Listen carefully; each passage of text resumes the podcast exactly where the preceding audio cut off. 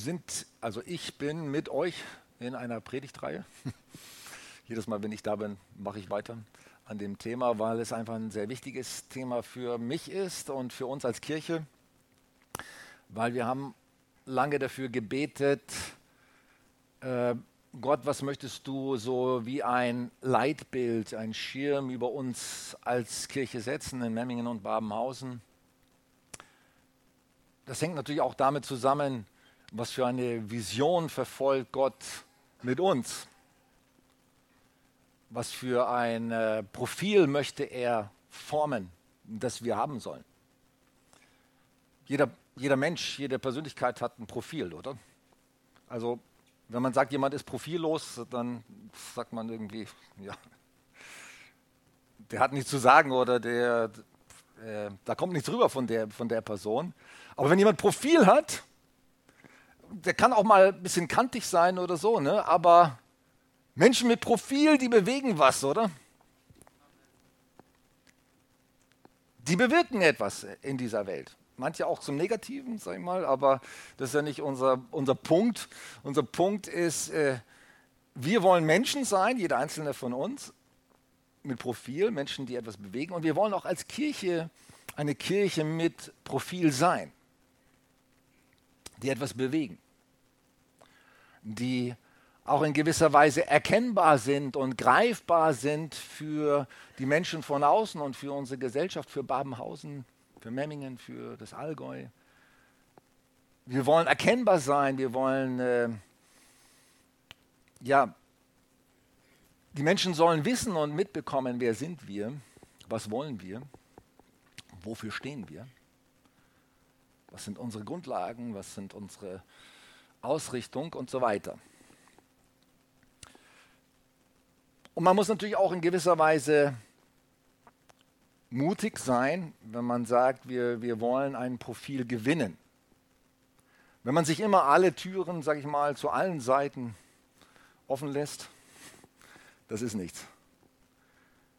Man muss mal Kante zeigen und sagen, das bin ich, das will ich, das sind meine Ziele, das sind meine Visionen, äh, in die Richtung möchte ich gehen. Und ich persönlich möchte für mich so ein Mensch sein, an dem andere erkennen können, ich weiß, wofür dieser Joachim Krohn steht. Ich weiß, was er für eine Person ist, was ihn ausmacht, was er will, was seine Ziele sind, was seine Werte sind. Und die die Welt draußen in Babenhausen, Memmingen, das Allgäu soll auch wissen, wofür die Friedenskirche steht. Wer wir sind, was wir wollen, was uns ausmacht. Und wir haben, wie gesagt, länger überlegt, nicht nur überlegt, auch viel gebetet. Ähm, Gott schenkt uns doch eine äh, ein Bild, am liebsten ein biblisches Bild von dem, wer wir als Kirche sein sollen, wo, woran wir das festmachen können, wo, womit wir uns identifizieren können und sagen, das wollen wir auch nach außen präsentieren, dieses Bild von Kirche.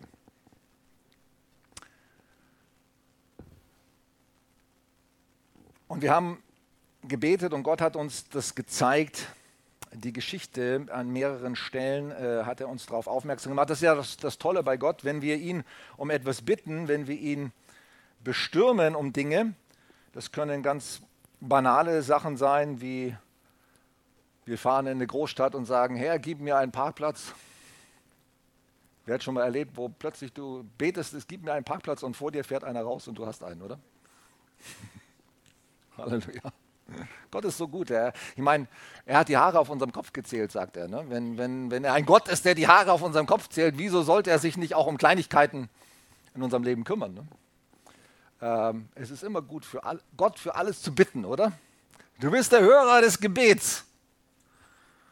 Und wir sollen und dürfen Gott bitten und bestürmen und auch nicht locker lassen. Ne? Jesus sagt mal die, einmal dieses Gleichnis vom, äh, von der Witwe, die da immer zum Richter springt, gib mir mein Recht, gib mir mein Recht, gib mir mein Recht und so. Und der ist am Ende so genervt, dass er sagt, na gut.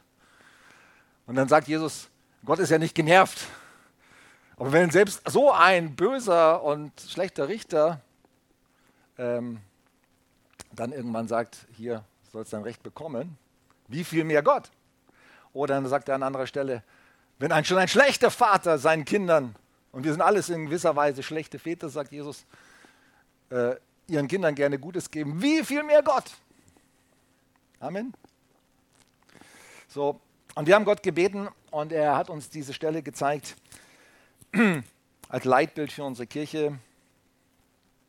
Die Speisung der 5000. 5000 Menschen werden satt. Und äh, interessant ist, das habe ich euch auch schon mehrfach gesagt in dieser Predigtreihe, dass ja dies die, das einzige Gleichnis ist und die einzige Geschichte, die in allen vier Evangelien vorkommt, also abgesehen von, der, von den Kreuzigungs- und äh, von der Passionsgeschichte.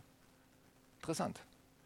Das einzige Gleichnis, die einzige Geschichte, die wirklich so bei allen vier Evangelisten wiedergegeben wird. Und ich lese es mal aus Markus. 5000 werden satt. Markus 6, Vers 30. Die zwölf Jünger kehrten zu Jesus zurück, erzählten ihm, was sie auf ihrer Reise getan und den Menschen verkündet hatten. Geht jetzt an den einsamen, stillen Platz, sagt Jesus zu ihnen, jetzt habt ihr Ruhe nötig. Es waren nämlich so viele Menschen bei ihnen, dass sie nicht einmal Zeit zum Essen fanden. Deswegen fuhren sie mit dem Boot an eine einsame Stelle. Aber viele Leute hatten das beobachtet und aus allen Dörfern liefen sie dorthin und kamen sogar noch vor Jesus und seinen Jüngern an. Als Jesus aus dem Boot stieg und die vielen Menschen sah, hatte er großes Mitleid mit ihnen. Das war das Thema von der ersten Predigt aus dieser Reihe. Gott hat Mitleid, Erbarmen mit den Menschen. Und nicht nur mit uns, mit dir und mir, sondern hey, mit allen Menschen da draußen, die er geschaffen hat, die er gemacht hat. Oder? Er hat großes Erbarmen und Mitleid mit ihnen. Und er möchte ihnen zu essen geben. Und hier in dieser Geschichte geht es ja zwar um Fische und Brot und ums materielle, körperliche Sattwerden, aber in Wirklichkeit, die tiefere Bedeutung dieser Geschichte ist der Hunger unseres Herzens, den nur Gott stillen kann. Nichts anderes, du hast es auch schon gesagt, auch, auch goldene äh, Rettungsringe oder goldene äh, Türöffner oder was weiß ich, was man alles vergolden kann, sag ich mal, auf dieser Welt. Ne? Oder habt ihr doch auch alle schon erlebt, ey, dann, dann fiebert man auf etwas hin, auf eine Reise oder auf eine Anschaffung, die man unbedingt haben möchte. Und sagt, wenn ich das endlich habe oder dieses Auto oder und dann hast du es und ist man dann satt? Innerlich? Also ich merke, wie schnell das verfliegt, oder?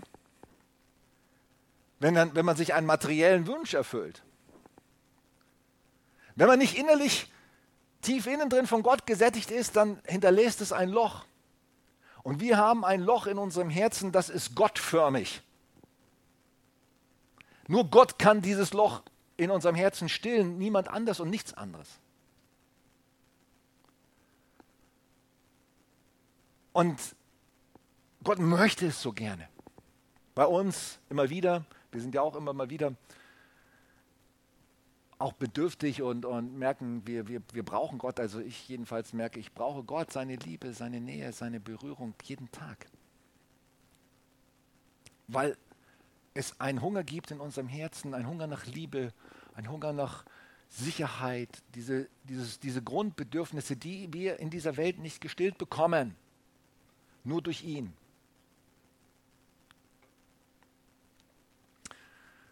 So, Gott hatte Erbarmen, denn sie waren wie Schafe ohne einen, Hirten. Und Jesus ist der gute Hirte. Und er ist das perfekte Bild auf Gott, den Vater, der der gute Hirte ist. Der Herr ist mein Hirte, mir wird nichts mangeln. Psalm 23 steht schon, und Jesus sagt, Johannes 10, Vers 10, ich bin der gute Hirte. Ich kenne meine Schafe und sie kennen mich und sie folgen mir nach und sie hören meine Stimme. Und er sah, dass sie wie Schafe und einen Hirten waren. Deswegen nahm er sich viel Zeit, ihnen zu essen zu geben. Nein, er nahm sich viel Zeit, ihnen Gottes Botschaft zu erklären. Das ist das Wichtigste. Dass wir Gottes Botschaft erklärt bekommen, verstehen müssen. In der Bibel lesen, Predigten hören, ähm, Bücher lesen und so weiter, dass, dass wir gesättigt werden von Gottes guter Botschaft und sie auch erklärt bekommen. Gegen Abend kamen einige Jünger zu ihm und sagten, es wird bald dunkel, schickt die Leute weg, damit sie in die Dörfer und auf die Höfe in die Umgebung gehen und etwas zu essen kaufen können. Hier gibt es doch nichts. Aber Jesus fordert sie auf, gebt ihr ihnen zu essen.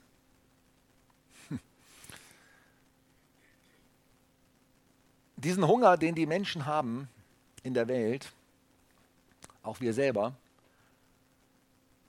Gott stillt den nicht selbst eigenständig, sondern er gebraucht uns dafür. Gebt ihr ihnen zu essen. Ich meine, Gott könnte ja alles viel besser alleine machen, oder?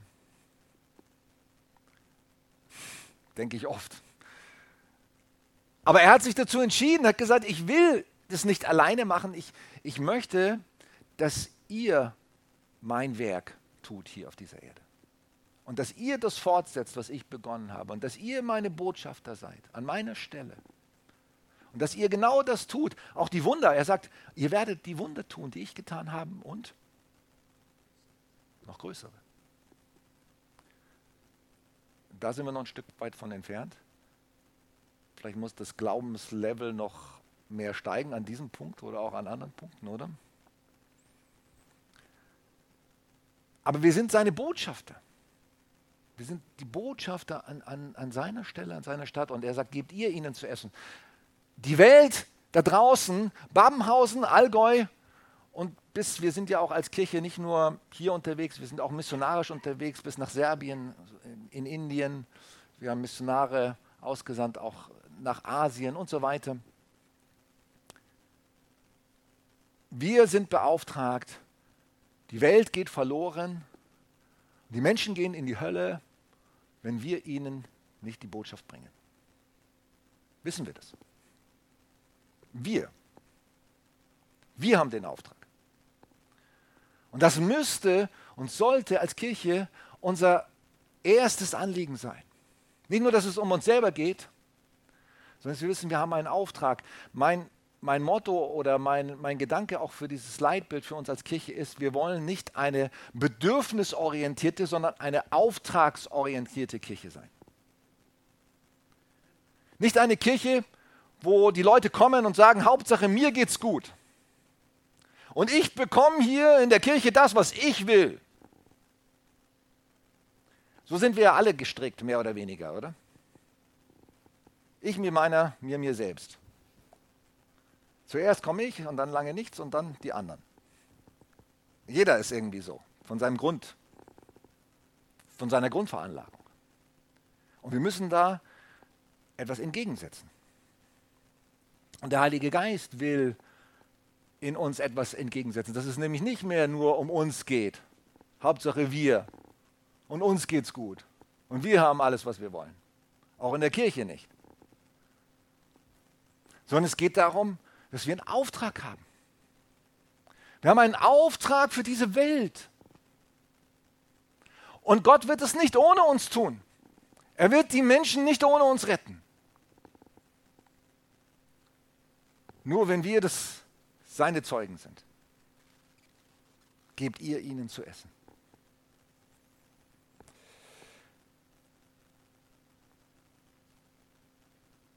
Was können wir denn geben? Fragen die Jünger.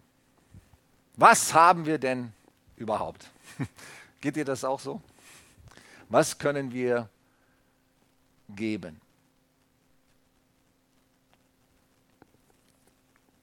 Wenn wir auf uns selber schauen, wenn ich auf mich selbst schaue, dann denke ich, was habe ich schon zu geben? Was kann ich denn schon bewirken? Und es ist auch tatsächlich so, nur mit meinen eigenen Möglichkeiten und mit, mit deinen oder mit, mit unseren als kleine Gruppe, menschlich betrachtet, können wir gar nichts bewegen. Wenn wir am besten, wir verstecken uns. Weil wir können manchmal mehr kaputt machen als äh, Gutes bewirken. Also, ich sage mal, was haben diese Frage, die die Jünger stellen an Jesus, was haben wir schon zu geben? die ist gerechtfertigt. Weil wenn wir ehrlich sind, dann müssen wir sagen, Herr, aus uns heraus haben wir keine Chance, diese Welt zu retten. Wir kommen ja manchmal schon mit unserem eigenen Leben nicht klar. Und mit unseren eigenen Problemen. Was haben wir schon groß zu geben? Aber interessant hier im Markus steht das nicht, aber an anderer Stelle steht es, dass Jesus schon genau wusste, was er tun wollte. Er hat die ganze Situation geplant, herbeigeführt.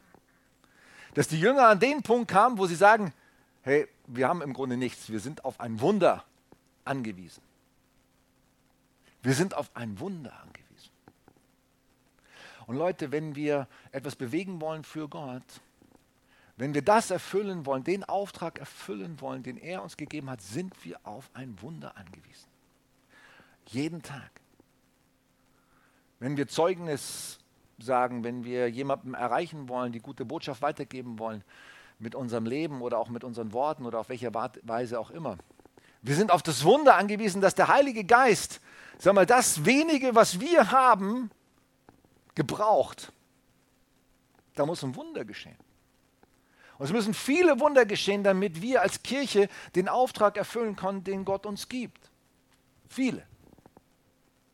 Mit unseren eigenen Möglichkeiten sind wir aufgeschmissen. Und Jesus weiß das. Und er wusste das auch bei seinen Jüngern. Er wusste, natürlich haben die nur wenig. Und sie brauchen mich. Ich glaube, was Gott will, ist, dass du mehr und mehr kapierst, du brauchst ihn. Für alles in deinem Leben.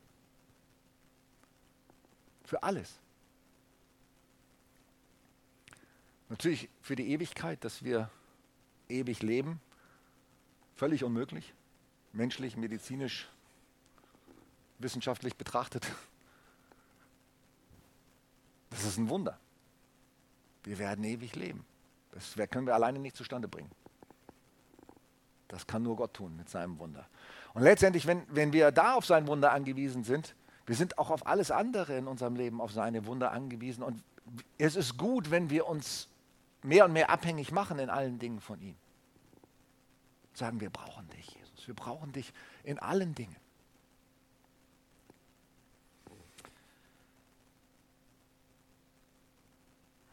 Sollen wir etwa für 200 Silberstücke Brot kaufen, um sie alle zu verpflegen? Wie viel Brot habt ihr bei euch? erkundigte sich Jesus. Seht einmal nach.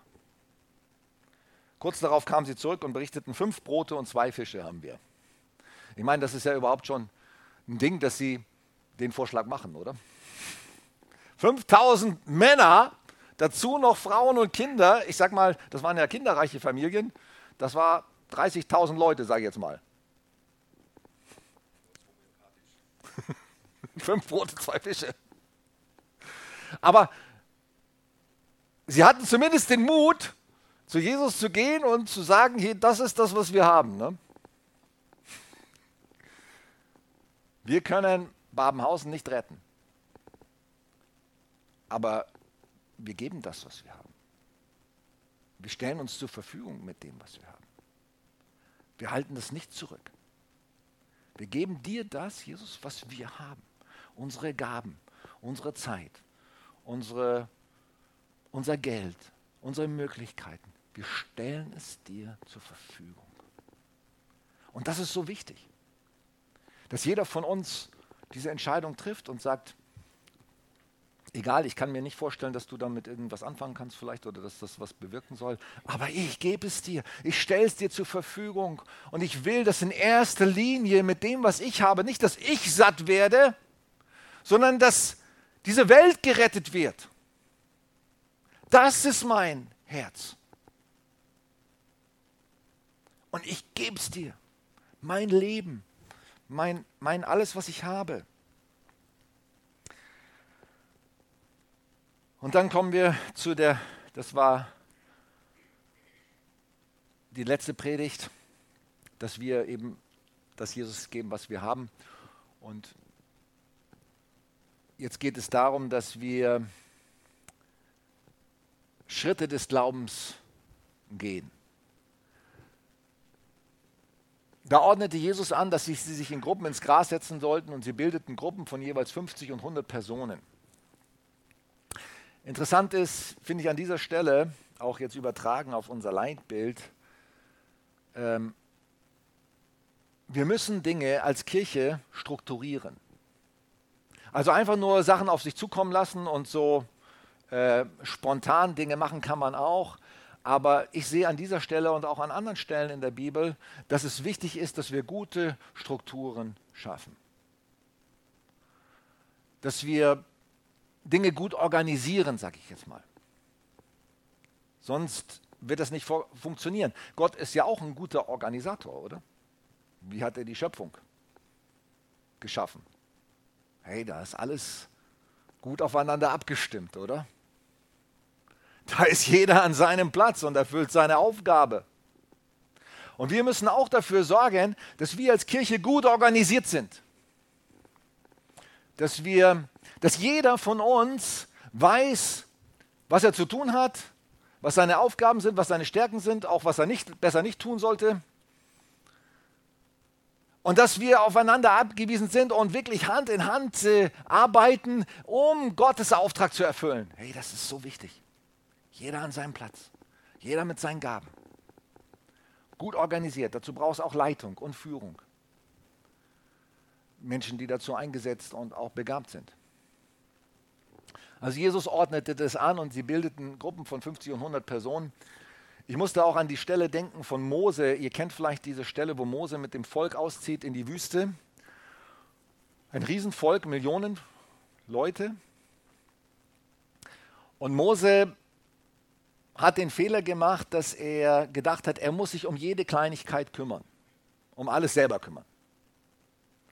Und von morgens bis abends hat er sich um jedes jeden Mist gekümmert, sage ich jetzt mal, ne? der so in dem Volk an Schwierigkeit aufgetaucht ist. Und dann kam sein Schwiegervater, hat das gesehen, hat gesagt, hey, du machst dich kaputt. So funktioniert es nicht. So wird das Volk nie an sein Ziel kommen.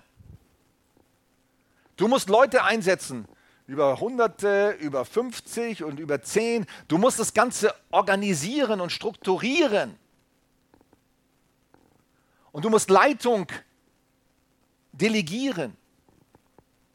Und jeder muss wissen, was sein Verantwortungsbereich ist, wofür er zuständig ist. Und du selber, du kümmerst dich nur um die wichtigsten und die größten Dinge. Und er hat auf seinen Schwiegervater gehört. Also Strukturen sind sehr wichtig und wir sind dabei, als Kirche neue Strukturen oder Strukturen zu erneuern und äh, zu überdenken, hey, es ist so wichtig, dass wir da nicht stehen bleiben. Betriebe, Unternehmen machen das ständig. Die würden auch untergehen, wenn sie das nicht machen würden. Und äh, ich glaube, dass wir nur eine Überlebenschance haben, auch als Kirche, wenn wir uns unsere Strukturen ständig dabei sind zu überprüfen, zu verändern und flexibel zu bleiben und veränderungsbereit zu bleiben. Sonst werden wir starr. Und sonst machen wir uns kaputt.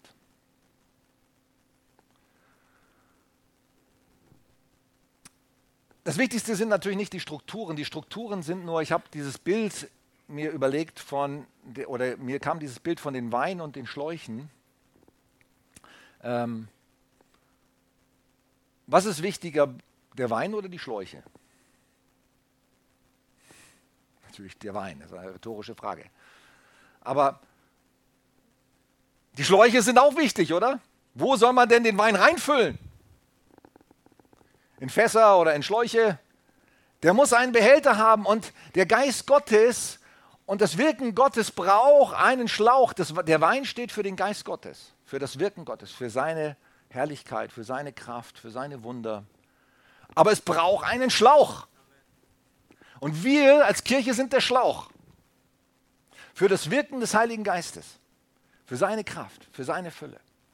Und der Schlauch, bei neuem Wein, sagt Jesus, müssen neue Schläuche her. Warum? Weil er sagt, die alten Schläuche, die sind zu starr. Wenn man neuen Wein da reingießt, was passiert mit denen? Die gehen kaputt, die brechen auseinander. Die können den Wein nicht halten. Starre, alte Strukturen, die vielleicht vor 20 Jahren, 30 Jahren für die Kirche gepasst haben, passen heute teilweise nicht mehr. Wir müssen neuen Wein in neue Schläuche füllen. Und wir müssen solche Strukturen schaffen, die wirklich dazu geeignet sind, die Menschen unserer Zeit zu erreichen.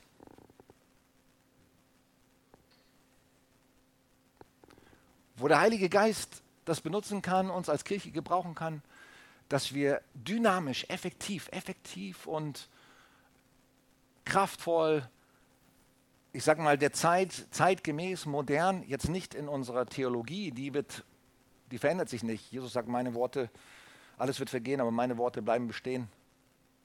Die Botschaft bleibt, aber die Form muss sich ändern. Die Kultur, die, die Musikkultur, die äh, Kultur der Gottes, wie wir Gottesdienste feiern, wie wir unser Gemeindeleben strukturieren, muss sich immer anpassen. Und leider ist die Kirche dermaßen schlecht da drin gewesen, über Jahrhunderte, weil sie lieber an den alten Formen festgehalten hat und das verwechselt hat und gedacht hat, die Formen sind eigentlich das Wichtige und nicht der Wein.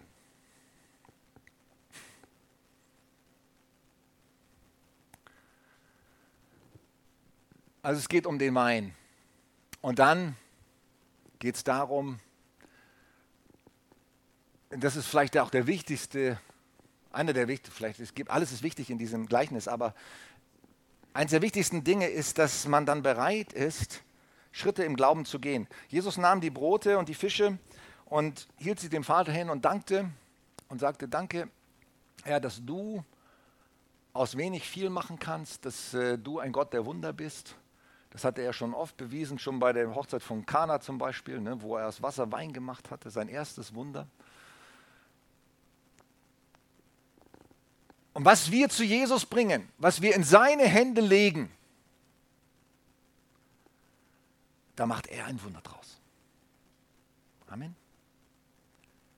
Da macht er was Gutes draus. Da macht er Dinge draus, die wir selber gar nicht für möglich halten. Und er dankt dafür und sagt, für die zwei Fische und fünf Brote hält sie hin. Und was macht er dann? Er, er gibt sie den Jüngern.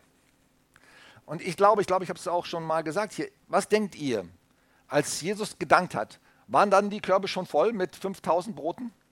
Oder waren es immer noch zwei Brote und fünf Fische? Ich glaube, es waren immer noch die gleichen. Der hat den Jüngern gesagt, so jetzt fangt mal an mit dem, mit dem bisschen. Fangt mal an. Setzt euch in Bewegung. Tut was damit. Das hätte ja peinlich enden können. Ne? Aber in dem Moment, wo sie losgingen und was getan haben, gesagt haben, wir folgen deinem Auftrag, hey, und wir gehen Schritte im Glauben und wir glauben daran, dass du aus unserem wenigen viel machst. Wir vertrauen dir. Da hat es sich erst vermehrt. Ich weiß es nicht wie. Das Brot gegeben und plötzlich war was noch eins da und dann dem nächsten gegeben oder dem dem Brot gegeben und der hat was abgebrochen und dann der nächste und immer weiter gebrochen und es hat nie aufgehört. Wie das Öl von der Witwe, wo Elia war. Das ist nicht leer geworden. Wahnsinn, oder?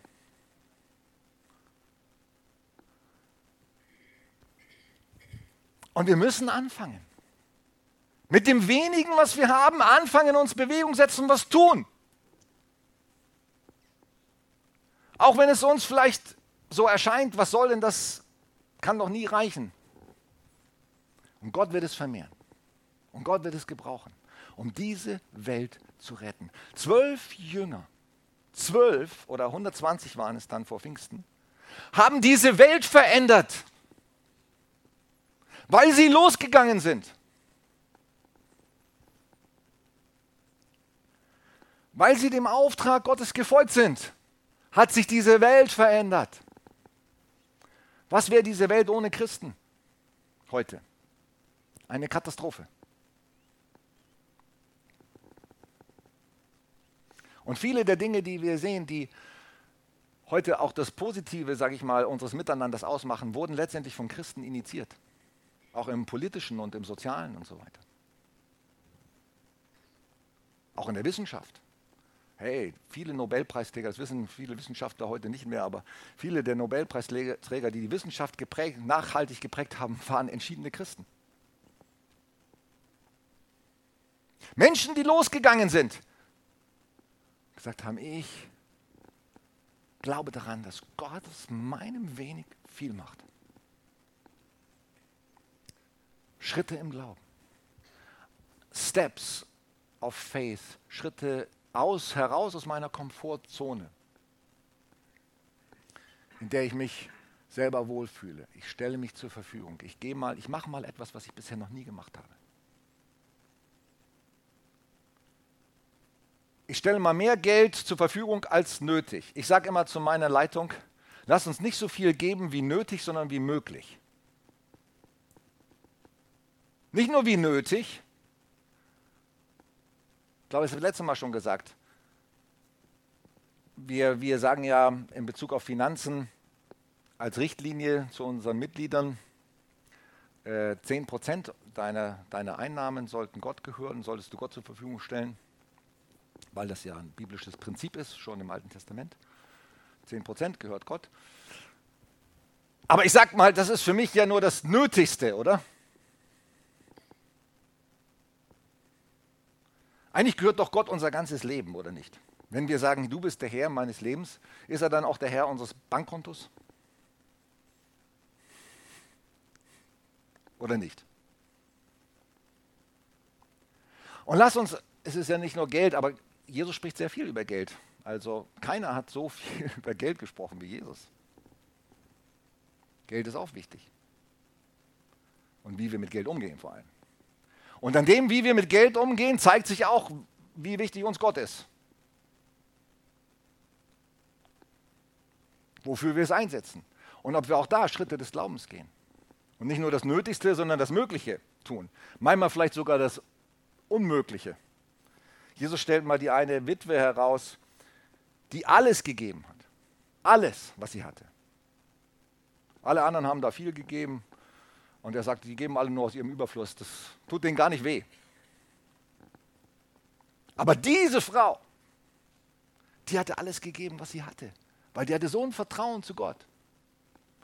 Sie sagt, ich gebe dir alles. Und du wirst mich versorgen.